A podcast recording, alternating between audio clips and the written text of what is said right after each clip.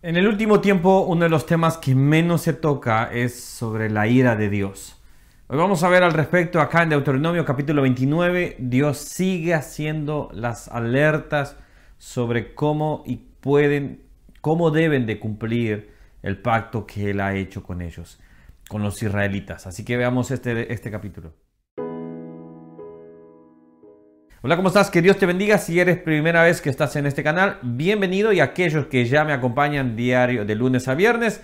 Bueno, seguimos estudiando la Biblia, seguimos acá en Deuteronomio. quizás algunos pueden decir, vemos capaz hasta poco reiterativos algunos capítulos, leemos y decimos, pero esto ya lo había hablado acá. Creo que es importante que nosotros podamos ver lo que Dios está tratando de hablarnos a través de todos estos capítulos.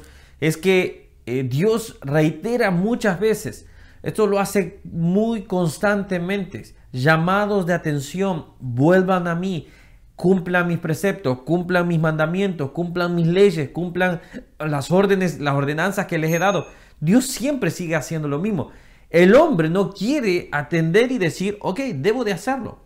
En este capítulo prácticamente se habla del pacto que Jehová hizo con Israel y Moab y les empieza recordando cómo ellos vagaron en el desierto, cómo los defendió, cómo no se les eh, gastaron los zapatos, va a decir las sandalias o zapatos, como le queramos llamar, eh, el vestido no se les, eh, no se les ah, gastó, no pasaron hambre, no pasaron sed. Es impresionante, Dios los, los sostuvo totalmente. Y como te quiere sostener a ti y a mí, Ahora, siempre termina diciendo, miren acá en el versículo, por ejemplo, vamos a empezar a leer, dice en el versículo 27, eh, por tanto, se encendió la ira de Jehová contra esta tierra para traer sobre ella todas las maldiciones escritas en este libro. Y Jehová los desarraigó de la tierra con ira, con furor y con gran indignación, y los arrojó a otra tierra, como hoy se ve. Las cosas secretas pertenecen a Jehová, nuestro Dios, mas las reveladas son para nosotros y para nuestros hijos para siempre para que cumplamos todas las palabras de esta ley. Dios sigue reiterando, diciéndole, por favor, sigan cumpliendo las leyes, sigan cumpliendo, no se aparten, no se, no se lleguen a sentir eh, poderosos y decir, bueno, ya llegamos, ya tenemos lo nuestro. Y creo que pasa a muchas personas cuando van creciendo espiritualmente, llegan a un, a una, a vamos a decir, un momento donde todo ya es prácticamente una bonanza o, todo va bien y dicen, empiezan a decir por mi, por mi propia fuerza y se olvidan de Dios y nos olvidamos de Dios. Pero Dios sigue haciendo reiterativamente, diciendo, por favor, sigan mis preceptos. Creo que este es un llamado que nosotros debemos tener porque la ira de Dios caerá sobre esta tierra. Eh, hace mucho tiempo estuve estudiando este tema y muchas veces decimos, Dios tiene un plan maravilloso para tu vida. Y es cierto, Dios tiene un plan maravilloso, que es la salvación. No nos confundamos, queridos hermanos, que el plan maravilloso es la bendición. No nos confundamos que el plan maravilloso es la bonanza, eh, la prosperidad. Eso, eso son gajes, vamos a decir. Esos son eh, los eh, extras, vamos a decir. Pero la verdadera, el verdadero plan de Dios es la salvación de nuestras almas. Ahora, para este mundo no podemos decir que hay un plan maravilloso. En realidad hay un plan totalmente desolador. Un plan donde el juicio de Dios vendrá sobre este mundo. El juicio de Dios caerá. Y esto no es lo más popular hablar. Y esto es lo más, no es wow, lo que va a dar más, más videos, más, más, vistas, obviamente, porque todos están queriendo, algunos están queriendo buscar. Dígame cómo soy bendecido.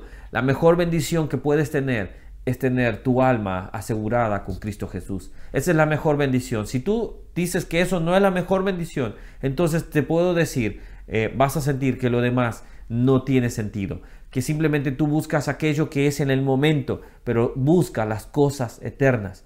Dios sigue llamando a su pueblo a que cuiden Lamentablemente vamos a seguir descubriendo a través de la historia, a través de, lo, de, Josué, a través de jueces, de Primera de Reyes, de Samuel, vamos a ir descubriendo cómo el pueblo se fue apartando. Algunos ya lo saben, obviamente. Algunos vieron cómo el pueblo le dio la espalda a Dios. La pregunta que tengo que hacerte en este momento es, ¿tú sigues queriendo cumplir los preceptos de Dios? Lo hablábamos el día de ayer. la desobediencia simplemente te traerá la maldición de Dios. Y créemelo, cuando Dios quiere tratar con una persona, va a tratar con esa persona. Y va a tratar fuertemente. Porque lo ama. Y el que dice la Biblia, dice que el Padre que ama, corrige. Pero Dios está llamando en este momento. Si tú has llegado a este video, quiero decirte en este momento, si tú ya eres cristiano y estás cumpliendo, estás diciendo, Señor, ayúdame a seguir, ayúdame a, mantenerme firme, entonces sigue así, sigue firme en Cristo Jesús. Si vienen las bendiciones, bien, si no vienen, bien, pero sigue a Cristo Jesús.